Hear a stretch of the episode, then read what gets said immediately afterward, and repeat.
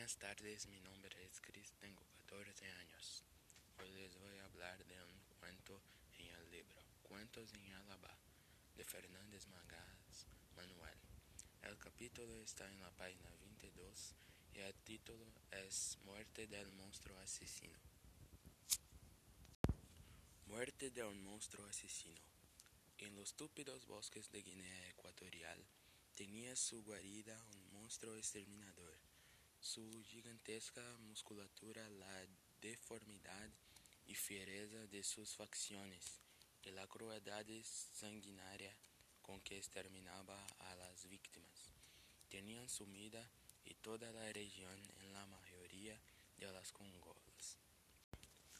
Para conseguir las presas se valía de un animalito, el oneñán, de sabrosa carne, condimentada con manteiga. Un solo comensal podía dar razón en una sola comida de oneñán, más corpulento. Tan escaso era de carnes, pero éstas tenían una rara virtud, la de revivir las partes vitales de quienes las habían comido.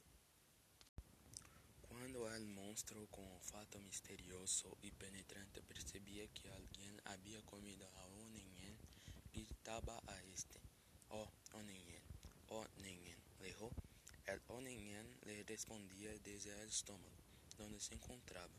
Acudía al monstruo, dividía en dos mitades a la víctima y recobraba el. De esta forma perecieron números de valientes cazadores, que tanto en grupos como individualmente intentaron acabar con el terrible monstruo. Un tal Beca sin renombre de cazador buscaba también cómo deshacer monstruo asesino. Acudió a sus tíos maternos en demanda de consejo y estos, después de larga reflexión, le indicaron lo que tenía que hacer cuando el monstruo le atacase en el bosque, a donde tenía que ir a enfrentarse con él. Siguiendo tales instrucciones, Beca trampó varios lugares del bosque. Al tercer día atrapó a Oneñén, lo mató y desoló, lo condimentó debidamente y se lo comió con envidiable apetito.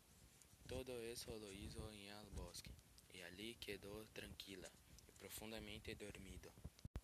Como de costumbre, el monstruo gritó, «Oh, Oneñén, oh, Oneñén, lejos, ¿dónde estás, hijo mío, que no contestas?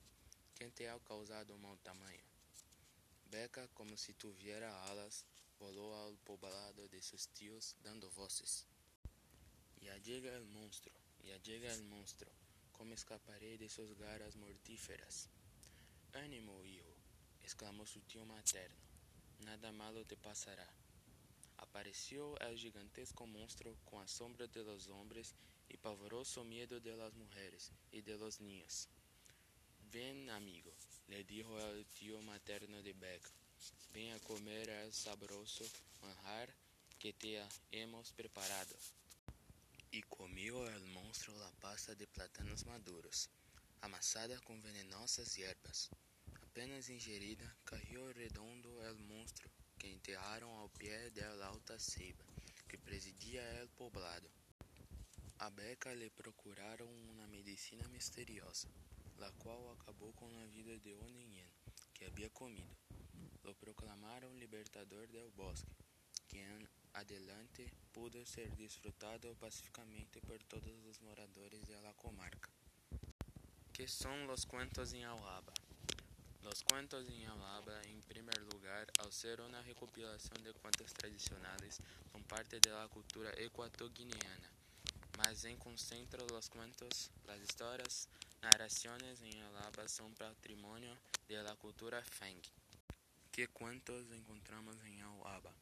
El libro cuenta con una recopilación de 41 cuentos, de los cuales son relativamente pocos los que comienzan por el consabido. Era una vez. La mayoría de los cuentos en Alaba, con pocas palabras, nos sitúan en el cuándo y dónde de los acontecimientos. En breves y vivas pinceladas, presentan los protagonistas y sus circunstancias determinadas.